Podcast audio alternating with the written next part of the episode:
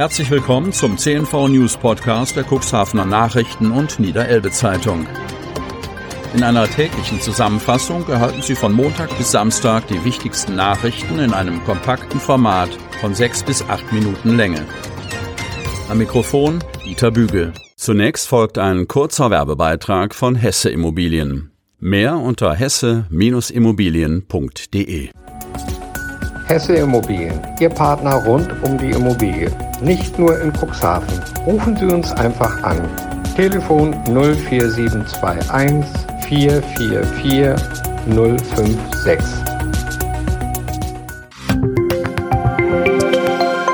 Mittwoch, 23. Juni 2021. Cuxland geht weiter auf Null-Inzidenz zu.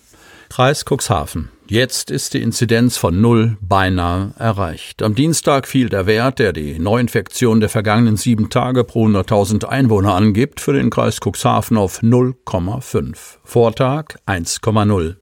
Damit belegen wir laut Statistik des Robert Koch Instituts derzeit Rang 12 der rund 400 Landkreise und kreisfreien Städte in Deutschland, freut sich Landrat Kai-Uwe Bielefeld. Auch die Zahl der akuten Infektionen geht weiter zurück. So sind im Gesundheitsamt des Landkreises derzeit nur 18 Erkrankungen mit dem Coronavirus bekannt, eine weniger als am Vortag. Begünstigt wird die gute Entwicklung sicher zum Teil durch die sommerlichen Temperaturen, wodurch wieder mehr Aktivitäten und Begegnungen sicher im Freien stattfinden können, gibt Bielefeld bekannt.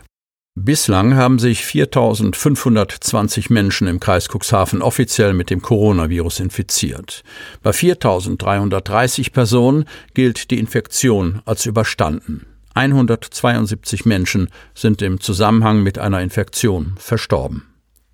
Von 198.344 Einwohnern des Kreises Cuxhaven haben aktuell 56.872 ihre Erstimpfung im Impfzentrum erhalten, 35.976 davon sogar schon in zweiten Peaks.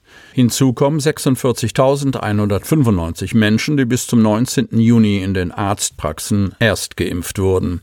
22.665 Personen haben auch schon die vollständige Impfung beim Arzt bekommen. Somit wurde die erste Impfung bei 103.067 Menschen gesetzt. Die zweite Impfung haben 58.641 Personen aus dem Kreis Cuxhaven erhalten. Warteliste im Impfzentrum bald abgearbeitet. Kreis Cuxhaven. Im Cuxhavener Impfzentrum herrscht wieder Hochbetrieb. Nachdem die Impfkampagne dort in den ersten Juniwochen mangels Impfstoffnachschub zeitweise in Stocken geraten ist, hat der Landkreis für diese und die nächste Woche 4500 neue Impfdosen vom Land geliefert bekommen. Für die darauffolgenden beiden Wochen sind es insgesamt 5000 neue Impfdosen. Grob gesagt stammt jeweils die Hälfte dieser Impfstoffe von BioNTech und Moderna, berichtet Landkreissprecherin Jana Marie Schwanemann auf Anfrage. Zusätzlich habe der Landkreis für morgen 35 Termine mit dem Vakzin von Johnson Johnson vergeben. Damit ist der vorhandene Impfstoff dieses Herstellers aufgebraucht. Der Liefernachschub hat auch direkt deutliche Auswirkungen auf die Warteliste im Impfzentrum. Derzeit befinden sich 3638 Personen auf der Warteliste, sagt Schwanemann. Sie gehe nach aktuellem Stand davon aus, dass der Landkreis allen derzeit auf der Warteliste befindlichen Personen bis Mitte Juli ein Impfangebot machen könne. Davon ausgenommen sind allerdings diejenigen Personen, die bei Anmeldung im Impfportal angegeben haben, dass sie erst nach dem 17. Juli einen Termin wahrnehmen möchten. Seit rund einer Woche werde die Warteliste immer kürzer, wie Schwanemann bestätigt. Dies liege aber nicht nur an den neuen Impfstoffzusagen. Das Impfzentrum erhält seit einiger Zeit eine hohe Zahl an Absagen, so Schwanemann. Am Montag haben beispielsweise rund 20 Personen ihren Impftermin nicht wahrgenommen. Personalmangel im Hotel- und Gastronomiebereich. Kreis Cuxhaven. Sommer, Sonne, Corona-Entspannung. Die Lockerungen erlauben den Menschen nach zermürbenden Monaten des Shutdowns sich wieder in einer Bar mit Freunden zu treffen, ein Eis an der Promenade zu essen und im Restaurant die Lieblingsspeise zu bestellen. Eigentlich ist es fast wie vor der Corona-Pandemie. Doch manche Betriebe aus der Gastronomiebranche plagt bereits das nächste Problem. Nach etlichen Monaten auf Sparflamme fehlt das Personal. Wer dieser Tage die lokalen Stellenanzeigen des Kuxlandes durchforstet, sieht schnell, dass Betriebe aus dem Gastronomie- und Veranstaltungsbereich auf der Suche nach Mitarbeitern sind. Während des zweiten Lockdowns, der sechs Monate ging, haben sich sicherlich mehr Mitarbeiter umorientiert als beim ersten Lockdown, erklärt der Cuxhavener DEHOGA-Vorsitzende Christian Kamp.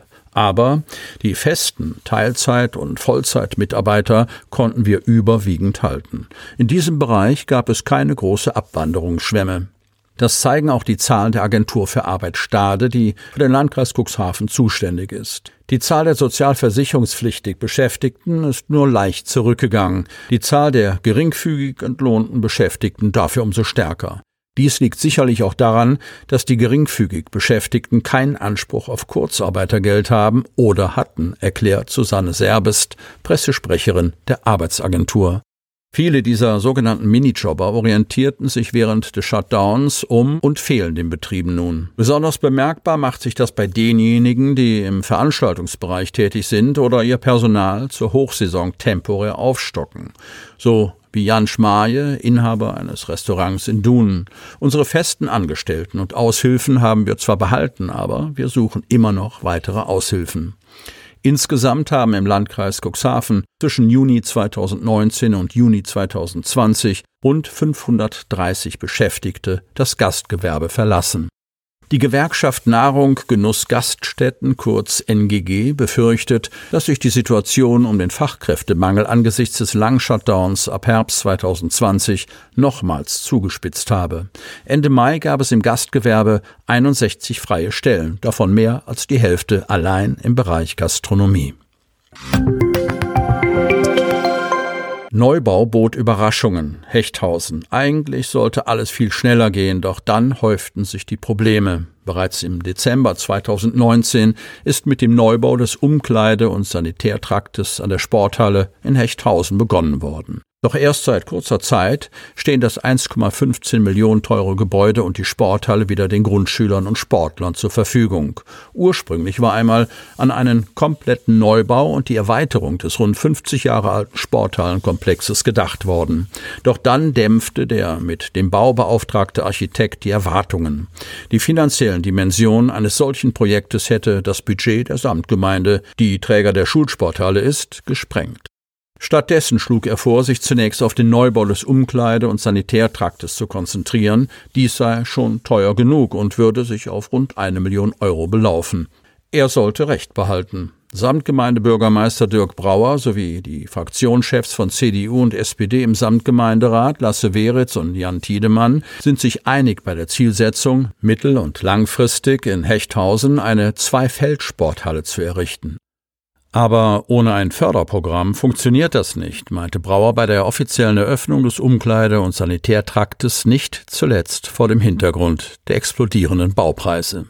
Für das jetzt fertiggestellte Projekt hat die Samtgemeinde Hemmoor 1,15 Millionen Euro ausgegeben und eine Förderung aus dem Konjunkturpaket in einer Größenordnung von rund 380.000 Euro erhalten.